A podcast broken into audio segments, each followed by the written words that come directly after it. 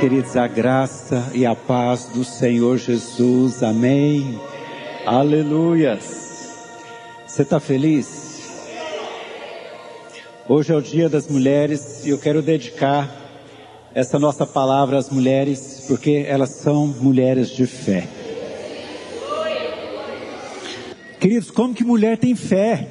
Ela olha para aquele rapazinho que a gente não vê potencial nenhum. E elas crê que tem potencial. Não sei aonde que ela está vendo, mas ela crê. E casa com aquele indivíduo. Ô oh, coragem, ô oh, fé grande. E você vai ver que tinha mesmo potencial. E ó que vê, está uma família grande, bonita, desenvolve. Ô oh, irmãs de fé, né? Por isso que eu quero dedicar esse sermão de fé hoje para essas irmãs que creem muito. Vê potencial onde ninguém mais está vendo, elas vê potencial e elas crê. E a coisa acontece. Isso é fé, irmãos. É você ver o que ainda não existe, mas vai passar a existir em nome de Jesus. Amém? Ou seja, eu vou casar com esse cabra e esse cabra vai crescer, vai desenvolver, vai virar um homem de Deus, vai desenvolver, vai ser uma pessoa importante. Você não há de ver que vira mesmo? Isso não é fé? Por isso que eu quero dedicar essa mensagem para as irmãs. E aquelas que não têm muita fé, eu quero te ensinar hoje como você crescer a sua fé. Fé é uma coisa essencial. No Velho Testamento, na lei, o que funcionava eram as obras. Se você fazia, você recebia recompensa. Mas no Novo Testamento, o que funciona é a fé. Se você crê, vai ser feito conforme a sua fé. Aí Jesus disse: de acordo com a sua fé, isso será feito para você. Se você crê, você vai ver os milagres de Deus. E os discípulos chegam para Jesus e falam: Senhor, aumenta a nossa fé. Queridos, sem fé nada é possível. E não existe impossíveis para aquele que crê. Tudo é possível aquele que crê. Então, nosso problema é falta de fé. Por isso que eu quero te dar hoje um caminho, um norte, uma direção. Como aumentar a sua fé. Amém? Você quer receber essa palavra essa noite? Aleluias. Querido, Deus, anota isso aí, líderes. Todos os líderes de pequeno grupo têm que estar com a caneta na mão. Triste você ir num pequeno grupo que o líder só fala o que está escrito. Será que ele foi no culto? Será que não aprendeu nada? Ele só leu o que está escrito? Querido, o melhor não é o que está escrito, é o que nós falamos nos intervalos, no meio do que está escrito. Amém, líderes? E os líderes em treinamento, os anfitriões, anota aí. Deus não responde à minha dor, Deus não responde ao meu sofrimento, Deus não responde, vou te chocar agora, à minha obediência, Deus só responde à minha fé. Não adianta você chorar, você obedecer, você derramar lágrimas, Deus só responde à minha fé. Por isso que sem fé é impossível agradar a Deus. Por isso, querido, eu vou te dar hoje a arma mais poderosa que você pode ter: fé. Amém? Porque nada é impossível aquele que crê. Não existe impossibilidade. Impossibilidade está na área humana, porque para Deus tudo é possível. Se você crê, você vai ver os milagres de Deus na sua vida. Amém? Por isso que eu quero te ensinar hoje duas maneiras de você edificar a sua fé, você aumentar a sua fé. A fé é como um músculo. Quanto mais você trabalha na academia seu músculo, mais ele vai crescendo. E a fé necessita de pressão e resistência. Pressão, você pega aí. Quantos quilos que a gente consegue levantar numa mão, Sinésio? 30? 20? Acho que eu levanto 5, né? Ou 10.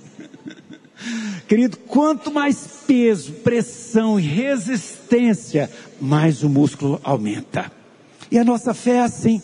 Nós precisamos de pressão e resistência para a fé aumentar. Como adquirir isso? Primeiro ponto, circula aí duas maneiras de edificar a nossa fé. Circula. Esse é o ponto principal. Eu vou te dar dois pontos nessa noite. Primeiro ponto, através do conhecimento da palavra. Quanto mais você conhecer a palavra, mais a sua fé vai ser edificada, mais fé você vai ter. Querido, é impossível você conhecer o rema, que é a palavra revelada de Deus, a palavra poderosa de Deus, a palavra que tem todo o poder, se você não conhecer o Logos, que é a letra escrita. Em outras palavras, deixa eu traduzir para você o que eu falei.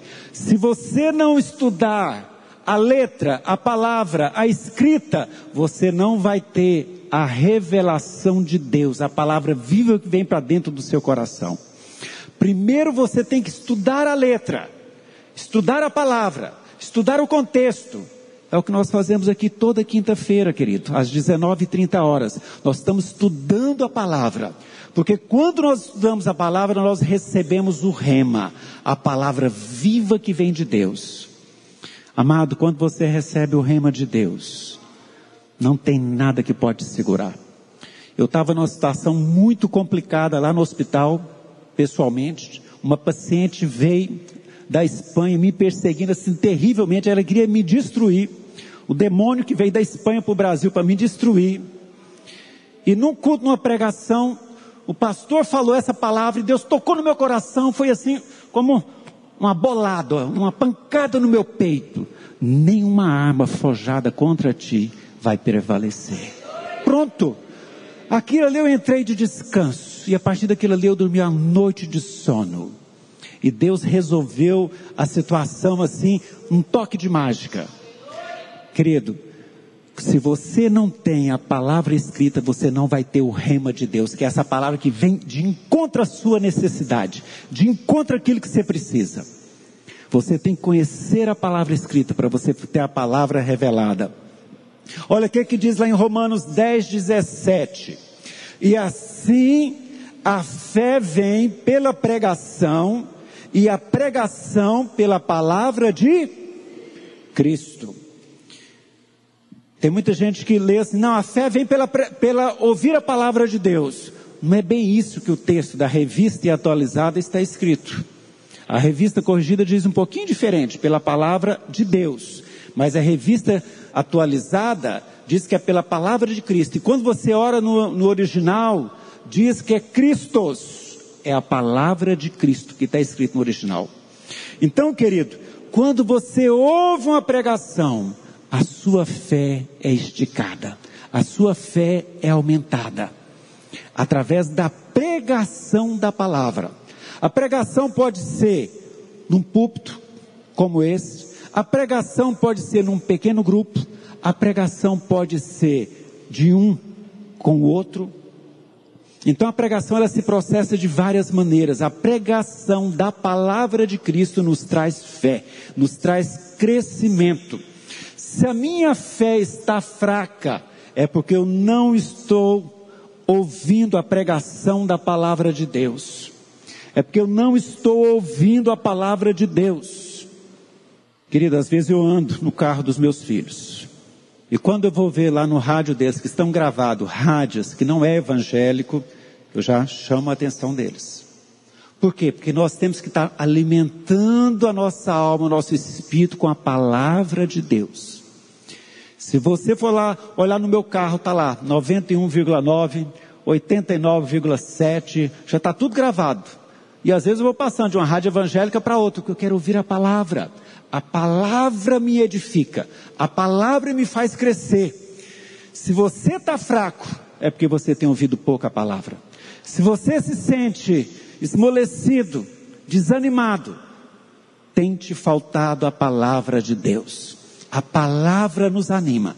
A palavra nos põe para cima. A palavra nos ajuda a não voltar atrás, a não olhar para trás, a não desanimar, a não desistir. Querido, olha aqui para mim. Se você está pensando em divorciar, é porque você não tem lido a palavra. Porque a palavra sustenta o seu casamento. Se você tem pensado em coisas ruins, é porque você não tem sustentado a sua vida com a palavra. Porque a palavra nos edifica, nos faz crescer, nos anima, nos faz prosseguir. Essa é a palavra. Eu não quero deter muito neste ponto. Toda quinta-feira nós estamos ensinando a palavra. Essa igreja, ela tem uma programação para edificar a sua fé, edificar a sua vida. Tudo que nós fazemos aqui é para te edificar, para você poder ser vitorioso no seu casamento, no seu trabalho, na sua família, na sua casa. Nós queremos que você seja vitorioso, porque esse é o propósito de Deus na sua vida, querido. Deus quer que você seja um vitorioso. Amém? Aleluias.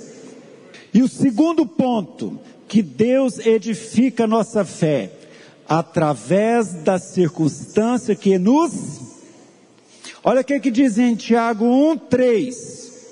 Sabendo que a aprovação da vossa fé, uma vez confirmada, produz perseverança.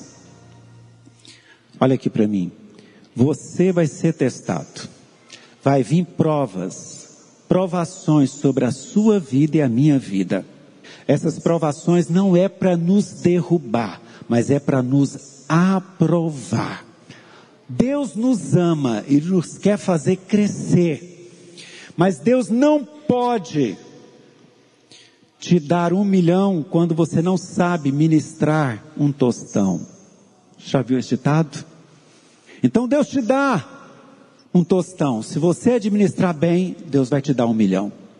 Assim são os testes de Deus com a nossa vida. Ele vai nos testando. Igual quando você está na pescaria que você vai dando linha, corda para o peixe, vai dando linha. Você está entendendo? Para testar até onde esse peixe vai até onde ele tem força, até onde ele tem resistência, porque a hora que ele cansar eu puxo ele para trás. Ou seja, você sabe pescar, e Deus também sabe nos pescar. Ele vai nos testando e vai nos dando corda conforme a nossa maturidade. Amém? Querido, eu vou ser testado, você vai ser testado todo dia. Na verdade, nós estamos sendo testados. A nossa vida é um constante teste. Deus constantemente está provando o nosso coração para ver o que, que está dentro do nosso coração. Mas Deus não sabe o que está dentro do meu coração? Deus sabe o que está dentro do meu coração, só eu é que não sei. Eu às vezes, querido, ainda acho que eu sou uma boa pessoa. Quem não se conhece acha que é bom.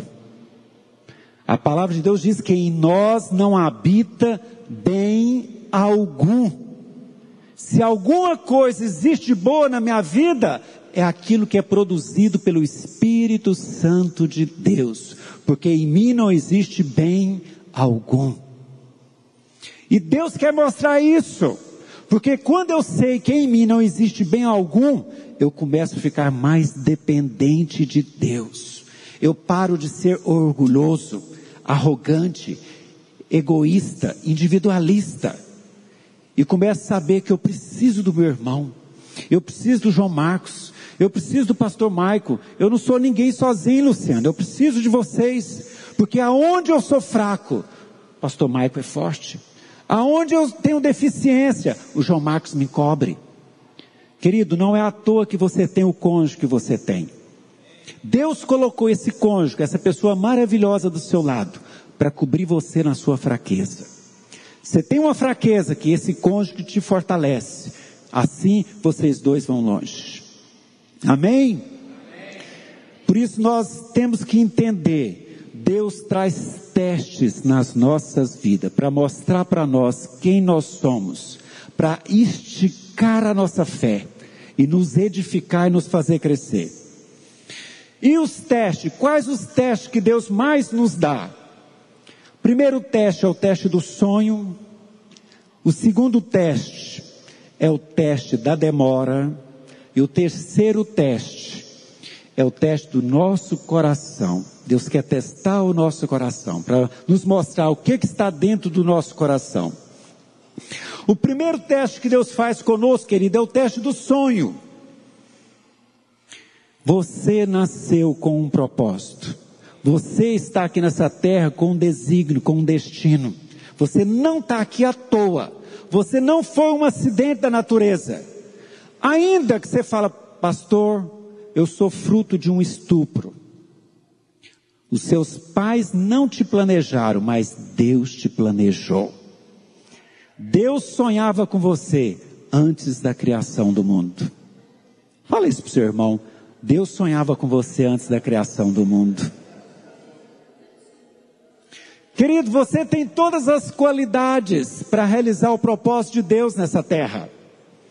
Você tem a altura, tem o peso, tem a cor, tem o, o caráter, você tem todas as habilidades para realizar o propósito de Deus nessa terra. Por isso que você nasceu com um sonho, ou com alguns sonhos.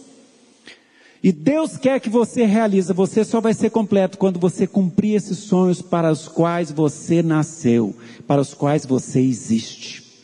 Você não está aqui nessa terra à toa. Eu quero te dizer que o seu destino é aquilo que você nunca vai poder aposentar, você vai morrer fazendo isso. Porque aquilo que você aposentar, isso não é o seu destino, é o seu propósito de vida. Quinta-feira eu estava conversando com o irmão da pastora Delício. Quem lembra da pastora Delício? Muitos conhecem, né? Ele aposentou na faculdade, já terminou, já há alguns anos aposentado, mas ainda continua dando aula na faculdade, mesmo sem receber um centavo da faculdade. E ele falou: Eu tenho o maior prazer nisso. Essa, isso é a minha vida. Eu amo a faculdade, eu dou, ou seja, a minha vida é aquela faculdade. Eu falei, é, isso é seu propósito de vida, porque aquilo que se aposenta não é seu chamado de vida. Mas aquilo que você vai morrer fazendo, isso é seu propósito de vida. Querido, eu quero morrer pregando nesse púlpito. Amém, pastor Alessio? Fala, pastor, mas o senhor já nasceu com esse sonho? Nem sonhava. Nem sonhava. Mas como surgiu esse sonho? Como que apareceu? Querido, em 88 eu mudei para o Rio de Janeiro. E lá no Rio de Janeiro, algumas pacientes começaram, começaram a me chamar de pastor. Em vez de falar doutor, falava pastor. Mas que coisa estranha isso, misericórdia. Eu sou doutor, não sou pastor. Mas elas estavam profetizando na minha vida. Eu creio que talvez nem cristão é, mas Deus usa. Ele usa como Ele quer e quem Ele quer. Amém? Agora, como saber se um sonho é de Deus ou não? Dois pontos para você descobrir se um sonho é de Deus ou não. Anota aí. Não está escrito aí não. Anota aí. Primeiro ponto. Quando o sonho é de Deus, ele vai fazer bem para as pessoas. Vai edificar pessoas. Vai ajudar pessoas. Vai ajudar pessoas. Esse é o sonho de Deus. E o segundo ponto, que um sonho é de Deus. Quando o sonho é de Deus, ele é tão grande que você não vai conseguir fazer ele sozinho. Eu tinha um sonho de ser médico. E Deus me abençoou e me fez. Hoje eu sei que foi Deus que fez. Querido, eu posso contar um testemunho para vocês? Nem sei se o Wilson sabe. Vim do interior, lá de Americano do Brasil, Estudei no colégio Clarentiano, Coração de Maria, tem hoje até ali na Paranaíba até hoje, até o oitavo ano, aquele ano não tinha nono, só até o oitavo.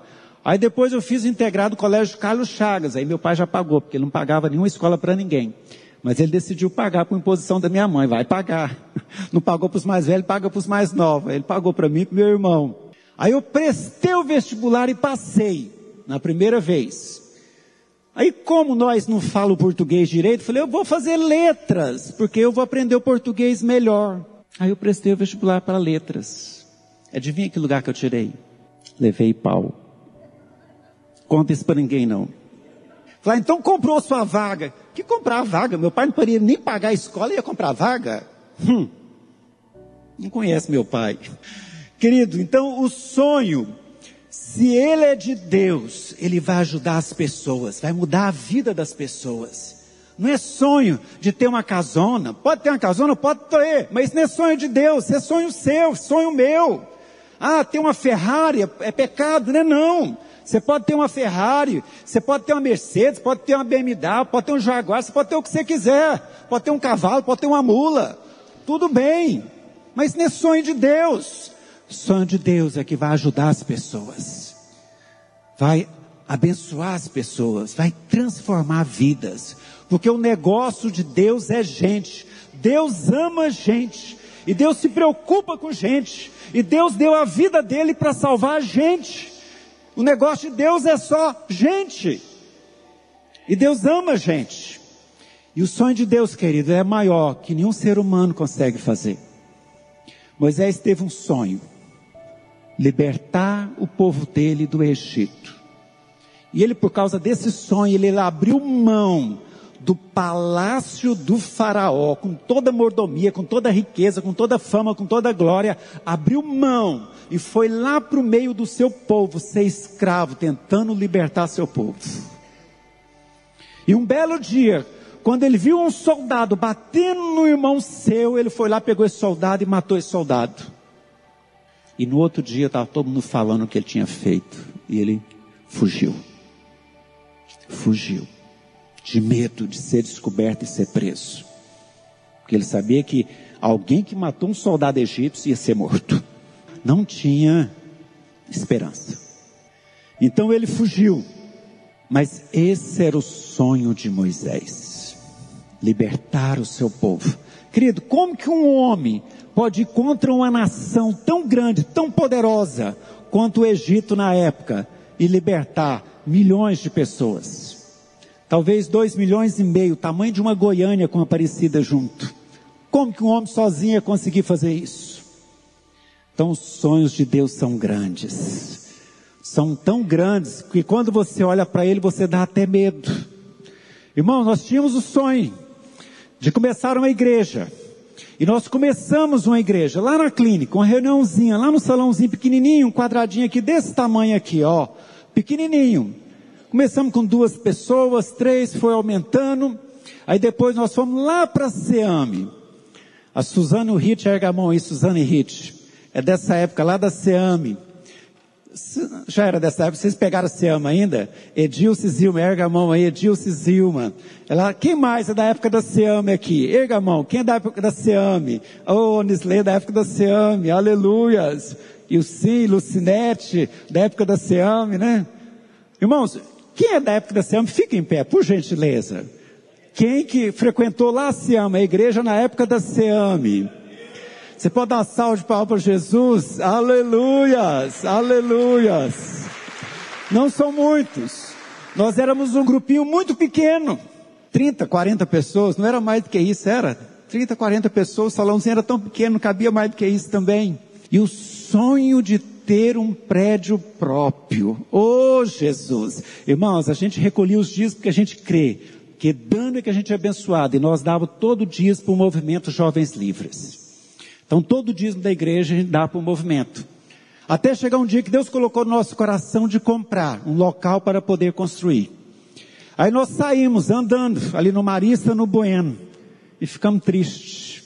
Tudo muito caro um lote 350 mil, quase 400, 380 mil. Aonde nós vamos conseguir esse tanto dinheiro, Senhor? Mas era um sonho que a gente tinha. Senhor, nós precisamos de uma igreja. A igreja confirma a identidade, um local para a gente reunir. É importante. A gente reunia lá no fundo da Siam, que entrava no corredorzinho até lá no fundo e chegava lá. Seja, ninguém vai passar na frente e entrar nesse corredor, Rit. Vai? Não vai. Tem, nós sempre precisamos ter um local que tem identidade. Amados, olhamos vários lotes e ficamos desanimados. Até um dia que nós olhamos essa área aqui. Isso aqui era um mato. Aqui tinha alto, tinha um buraco aqui que ia até lá embaixo. Aqui era alto e aqui era um buraco que acompanhava o corgo. Ou seja, quando chovia muito, o corgo vinha até aqui no meio. O dono daqui era o mesmo dono da Sevel, que é o mesmo dono dessa área aí. Isso foi em 2001 para 2002. Naquela época, aquela inflação de 70%, 80%, estava diminuindo a inflação. Todo mundo com aquela mente inflacionária, medo da inflação. Quem lembra disso ainda? Terrível aquela inflação alta daquele jeito. Aí a gente reunido, pastor Armando falou, eu vou pedir para ele parcelar em 20 vezes. Eu quase ri, falei, o que, que é isso, Armando? Quem precisa vender não parcela em 20 vezes. Eu não, mas eu vou pedir. Você não há de ver, Lorival, que nós pedimos e o homem concordou. O que, que foi o valor dessa área? 480 mil. A gente tinha, na época, 50 mil reais que nós juntamos. Uns dois anos a gente juntou 50 mil reais. Alguém que não é da igreja nos ofertou 50 mil reais. Então nós passamos a ter 100 mil reais que nós demos de entrada. Aí pegamos os outros 380 e dividimos em 20 vezes. Divide aí, o que que dá por mês? 380 em 20 por 2. 38 por 2, 19? 19, né? 19 mil reais. Era muito dinheiro, irmãos. Hoje, para a gente pagar 19 mil reais é muito dinheiro, imagina naquela época. Mas a gente creu e falou: o Senhor vai nos abençoar, o Senhor vai suprir. Irmãos, não atrasamos nenhuma parcela. Pagamos tudo em dia. Louvado seja Deus. Isso é um milagre de Deus. Quando eu olho isso aqui, eu falo, como nós conseguimos comprar isso aqui? Não sei como comprou. É Deus. E se fosse comprar hoje, eu acho que impossível. Na época era muito difícil, hoje está impossível comprar. Amados, isso aqui era um buraco. Aí nós pegamos a terra, que era um monte aqui no meio, empurramos, não pusemos um caminhão de terra aqui nesse terreno. E ficou alto, fez um terreno ali de dois metros para o corgo. Só de fazer a terraplanagem, não colocamos um caminhão de terra aqui. E ficou de escorrer assim, ficou certinho para a igreja. Esse é o sonho de Deus, mas o sonho não para isso aí. A gente queria uma igreja comprometida em ajudar. Uma igreja que abre as mãos, que abre os braços, que está disposta a ajudar. Uma igreja ativa, onde todos são ativos. E nós começamos com o projeto das verduras, né, Edilson? E o Edilson pegou, talvez lá para a metade, mas desde 2010 nós temos esse projeto das verduras. De oferecer verduras para as pessoas carentes. E começamos as congregações. Então eu quero que os irmãos passem, apaguem a luz Talvez ninguém conheça as congregações da igreja. E o que que se faz é, constantemente com esse projeto das verduras? Nós oferecemos verduras nas congregações e aqui na sede também. Não divulgamos muito, mas a gente oferecia até o início do ano passado toda semana. E do ano passado para agora passamos a oferecer semana sim, semana não, duas vezes por mês. Porque na verdade, às vezes sobrava verdura. Porque leva uma, uma sacola grande de verdura. E verdura não é uma coisa que se come muito. Mas a gente sabe que tem alguns locais que as pessoas passam a verdura e arroz, ou a verdura e feijão. Só tem isso, não tem mais nada. Então isso tem feito diferença na vida de muitas famílias carentes, principalmente em Aparecida. Sempre que possível no Natal a gente consegue colocar um frango em cada cesta de verdura. Aí fala, ah, isso que é a igreja que faz? Até hoje, nunca usamos os recursos da igreja.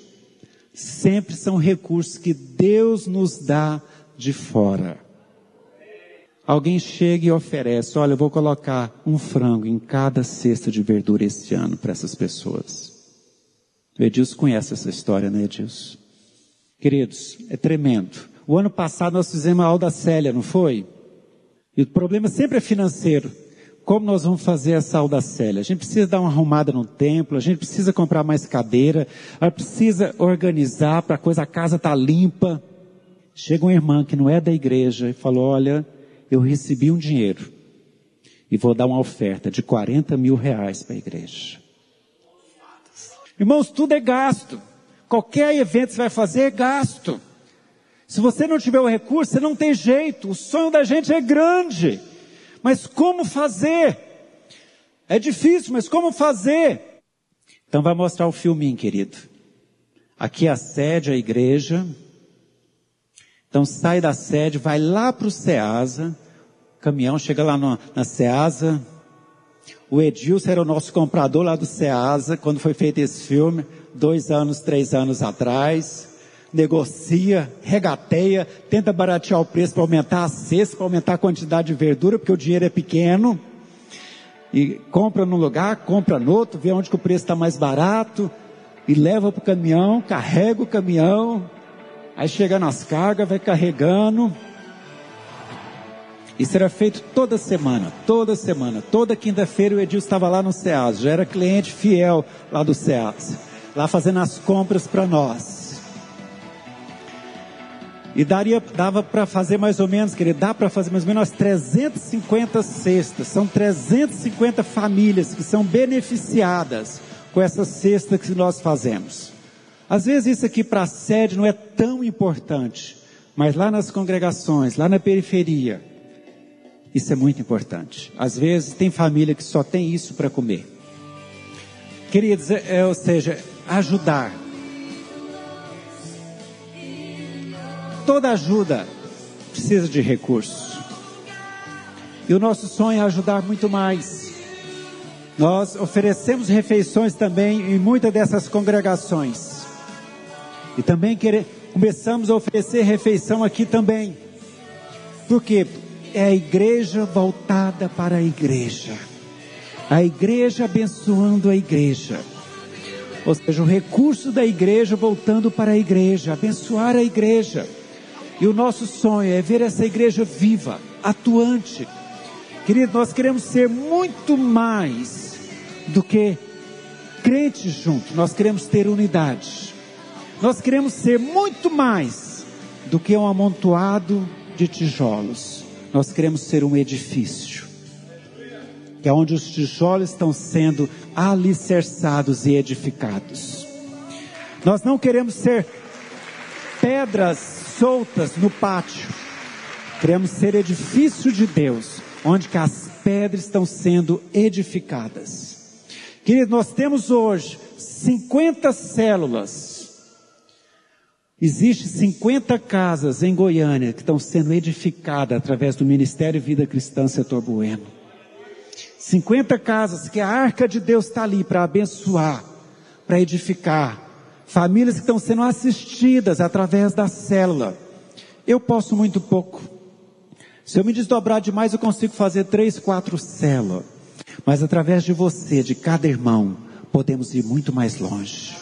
Não existe nada mais poderoso na face da terra do que o corpo de Cristo, quando os membros estão interligados e todos funcionando. Porque se minha mão paralisar, eu vou ter só metade da minha força, só um braço, eu vou estar com a mão paralisada. Então, querido, você é um membro do corpo de Cristo. Deus te chamou com um propósito neste corpo, e é muito importante você cumprir o propósito. Nós tínhamos o sonho de uma casa de recuperação. Ô oh, Senhor, como ter uma casa de recuperação? Será qual dos irmãos aqui vai levantar para cuidar de uma casa de recuperação? O ano passado, em agosto, chega o irmão Selmo, fica em pé, Selmo. Lá em casa, junto com outro irmão, o irmão Selmo ficou caladinho porque ele foi lá para apresentar o outro irmão. E o outro irmão virou para mim e falou: Não, nós precisamos de recursos. Se você estiver disposto a investir, a dar recurso, eu vou tocar a casa. Falei: Não, não estou disposto. A igreja não tem recurso para isso. Não estou disposto. Não adianta eu prometer uma coisa que eu não posso cumprir. Não estou disposto. Ele falou: Não, então estou fora. Tá bom. O céu é um homem de fé. Falou: Eu vou tocar essa casa sozinho, sem recurso, sem nada. E começou a tocar. Às vezes você fala, ah, o pastor Wilson que é um homem de fé. Não, que é um homem de fé foi o Selma. Eu não sou um homem de fé. A fé grande foi a dele. Ele começou. Começou a tocar a casa e falou, não, nós vamos te ajudar. Mas Deus é contigo. Deus é que vai te sustentar e Deus vai te apoiar. E a nossa casa começou. Assim começou, queridos.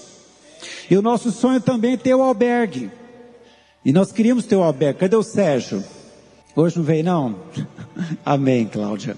O sonho era ter o albergue. A Cláudia já estava cuidando dos meninos catador de papel, mas não, eles não têm lugar de dormir, não têm lugar de ficar, dorme na rua, dorme em qualquer lugar. E o sonho era ter um albergue para acolher esses catadores de papel. E hoje nós temos um albergue, louvado seja Deus. Amém? Querido, e os sonhos são grandes. Ou seja, oxalá, pastor Marco, nós temos uma célula com os empresários da igreja, uma cela com os juízes, com os promotores, uma cela com os homossexuais, uma cela com as prostitutas, uma cela com os mendigos. Querido, tantas células que nós podemos ter. E essa igreja tem esse poder. Porque aqui está o corpo vivo de Jesus Cristo. O corpo vivo de Cristo tem esse poder de fazer diferença nas vidas. Querido, você está aqui porque Deus colocou um sonho no seu coração, como colocou no meu, de fazer diferença nas vidas. Amém? Aleluias! Você pode dar uma salva de palmas para Jesus? Aleluias!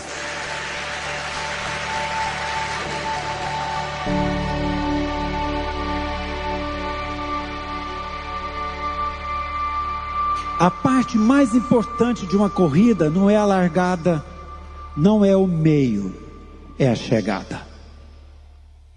Pastor Marcos, nós demos a largada, mas não estamos na chegada, ainda estamos no meio da corrida. Ou seja, a obra não está completa.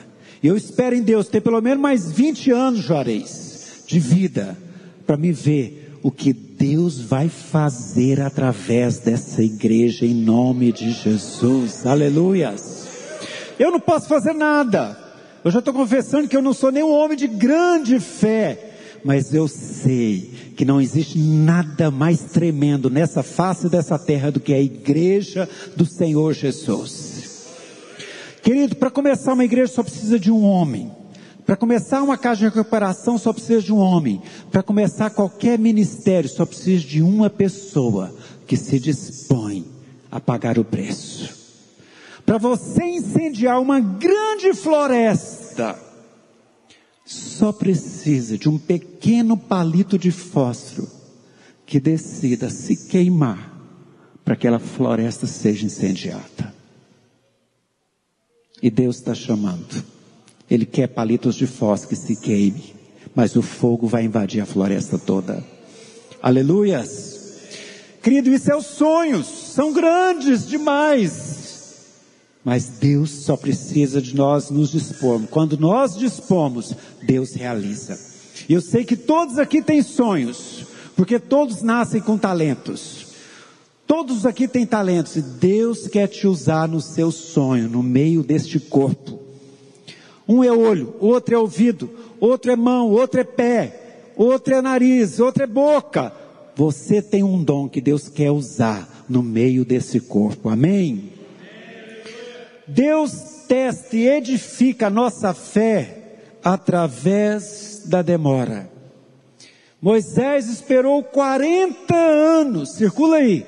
Deus testa e edifica a nossa fé através da demora. Ponto 2. Queridos, às vezes você desanima porque está demorando tanto, você não vê nenhum sinal que aquele sonho seu possa concretizar, que aquele sonho seu possa realizar. Moisés esperou 40 anos, triste, decepcionado, cuidando das ovelhas do seu sogro. Querido, acho que não tem nada pior do que trabalhar para sogro e trabalhar para sogra. Eu não sei se alguém aqui trabalha, mas não sei falar se trabalha não, mas deve ser triste. Porque sogra deve falar mal do genro que trabalha para sogro, até falar chega, misericórdia, terrível. Está entendendo? Tudo que o genro faz, cara preguiçoso, não cuida. Olha lá, as ovelhas não crescem. Jacó ainda passou o sogro para trás, Deus abençoou ele, tomou as ovelhas do sogro, tudo. Mas Moisés, coitado, 40 anos, não conseguiu ter um rebanho próprio. A gente acha que Moisés foi um grande homem. Estava lá 80 anos, decepcionado, desiludido, pobre, trabalhando para o sogro e para a sogra, e aguentando a sogra falar todo dia no ouvido dele. E Deus encontra com ele, fala: vai lá e liberta meu povo. Eu? Não, você está brincando comigo. Cadê o exército? Eu falo, você está vendo esse pedaço de pau? Tô. Você vai libertar com esse pedaço de pau? Não, é, outra brincadeira, é gozação, né? Você quer que eu vou lá com o faraó, com esse pedaço de pau e falo, ó, oh, ou liberta meu povo, você vai ver o que, que eu vou fazer com esse pedaço de pau. Senhor, manda outro. Eu não vou, estou fora. Mas essa foi a conversa de Moisés com Deus. Não, estou fora. Fala, não, é você mesmo. Não, eu nem falar não sei. Então chamarão para falar com você, mas é você, você que vai. Não foi fácil convencer Moisés para ir. E a arma dele que levou foi um pedaço de pau. Querido, uma lição para você. Deus vai usar o que você tem na sua mão para realizar o seu sonho. Não importa, tão insignificante seja o que você tem na sua mão, diante do tão grande é o seu sonho, Deus vai fazer um milagre, que esse tão pequena coisa que você tem vai fazer com que seu sonho se torne real. Com esse pedaço de pau, Moisés libertou o povo da grande potência de Faraó. Você duvida? Hoje você sabe a história, hoje você crê. Mas se te contar, você ia dar umas boas risadas, não ia? Fala, mas esse pedaço de pau que você vai liberar. É, Deus mandou eu com esse pedaço de pau. Talvez ele pegou o pedaço de pau, pôs assim nas costas, né? É, Deus me mandou e eu estou com esse pedaço de pau e eu vou lá diante do faraó e vou libertar o povo com esse pedaço de pau. Deve estar tá doido. Mas foi assim que aconteceu. Primeiro milagre, ele ah, pôs o pau, virou uma cobra, o faraó mandou os encantadores dele, trouxeram mais dois pau que também virou cobra. A cobra de Moisés foi lá e engoliu as duas cobras. O segundo milagre, Moisés pôs o pau dentro da água do rio Nilo e a água do Nilo ficou toda vermelha como sangue. Todas as fontes ficaram vermelhas como sangue. E assim o povo foi liberto, irmãos. Jesus teve que esperar 30 anos mesmo sendo filho de Deus, esperou 30 anos para que o milagre pudesse ser realizado. Sempre há o tempo de espera entre o sonho e a realização do sonho. Deus sempre tem um tempo de espera. Deus sempre age na hora certa. Deus não demora. Deus tem o tempo certo. Olha que está escrito lá em Abacuques 2:3. Estas coisas que planejo para você não acontecerão imediatamente. Lentamente, de forma constante, certamente o tempo se aproxima quando a visão será cumprida. Se parece lento, não se desespere, pois essas coisas certamente acontecerão. Apenas seja paciente, elas não estarão atrasadas em um único dia. Deus age em nome daqueles que o esperam. Aleluias! Querido, não deixe situações impossíveis te intimidar. Porque o seu Deus, quem você serve, não existe essa palavra no dicionário dele. Não existe impossíveis para Deus. Amém? Deus vai realizar os seus sonhos, porque se foi Ele que colocou, Ele vai realizar. Creia, creia, confia nele. E se esse sonho você sente que é de Deus, começa a falar desse sonho. Porque quando eu falo, a coisa se torna real. Amém? Então, para crescer em fé, eu preciso aprender a esperar e não desanimar do meu sonho. Terceiro ponto, Deus testa e edifica a fé através da doação do meu coração. Querido, como está meu coração com Deus? Como é meu coração? Quando Samuel foi escolher um rei para substituir Saul, ele chegou lá e já viu Eliabe, o irmão mais velho, forte, atlético, bonito, grandão, parecido com Saul. Deus vira para Samuel e fala para Samuel: Você está olhando a aparência. Eu escolho é o coração. Querido, eu creio que se eu estou aqui na frente hoje é por causa do coração. Talvez eu seja o menos provável de estar aqui na frente hoje. O menos estudado, o menos teólogo, o menos capacitado, o mais tímido, o mais vergonhoso, o que mais fala mal português, é o menos capacitado. Mas Deus se importa com o seu coração e com o meu coração. Nós somos reprovados é no nosso coração. Deus testa o nosso coração se ele é bom, se ele é mau. Lucas 16, 11, Jesus diz: Se você não consegue lidar sabiamente com as riquezas do mundo, quem confiará em você as verdadeiras riquezas do céu? Porque aonde estiver o seu tesouro, ali também estará o seu coração. Paulo para os cristãos, você faz tudo melhor que qualquer outra pessoa. Você tem uma fé mais forte. Então você deve dar mais generosamente ou com generosidade do que qualquer outra pessoa. Quando você dá, você recebe.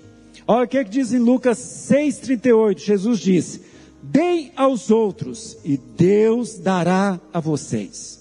Ele será generoso, generoso, e as bênçãos que ele lhes dará serão tantas que vocês não podem segurá-la nas suas mãos. A mesma medida que vocês usarem para medir os outros, Deus usará para medir você.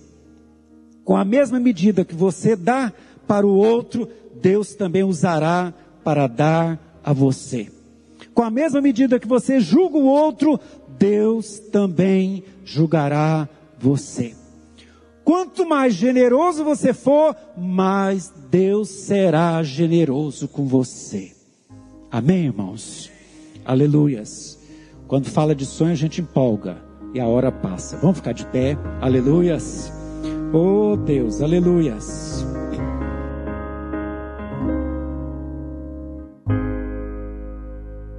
Querido e querida, coloca a mão no seu coração.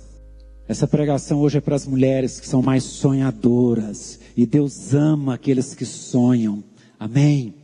E eu quero que você sonhe alto, sonhe impossível, sonhe muito grande. Não sonhe do tamanho da sua capacidade, mas sonhe do tamanho do seu Deus. Amém. Sonhe grande, sonhe sonhos impossíveis, porque o seu Deus é o Deus dos impossíveis. Aleluias. Põe a mão no seu coração que eu quero orar com você. Pai, eu coloco a tua igreja diante do teu altar. Senhor, vem aumentar a nossa fé. Venha tornar reais os nossos sonhos. Nossos sonhos são muito grandes, nos dão até medo quando nós pensamos nos nossos sonhos, porque eles são muito grandes. Mas para o Senhor, na verdade, eles são até muito pequenos. Senhor, aumenta a nossa fé. Não nos deixe desanimar, desistir dos nossos sonhos que o Senhor colocou nos nossos corações. Senhor, aumenta a nossa fé. Que possamos sonhar com a igreja viva, com a igreja poderosa, com a igreja eficaz, onde todo o corpo está vivo, todo o corpo está atuante, todos os membros estão ativos. Senhor, dá-nos essa igreja, Pai. Dá-nos essa igreja viva, poderosa. Senhor, que não tenha ninguém desligado do corpo, mas que todos possam estar entrelaçados com toda junta, com todo ligamento. Em nome de Jesus. Pai, realiza o sonho de cada pai de família, de cada mãe de família. Senhor, abençoa cada filho, cada filha desta igreja. Abençoa, Senhor, os lares. Senhor, edifica e abençoa os empresários. Senhor, cobre-os com teu sangue, Senhor. Nos abençoa, em nome de Jesus.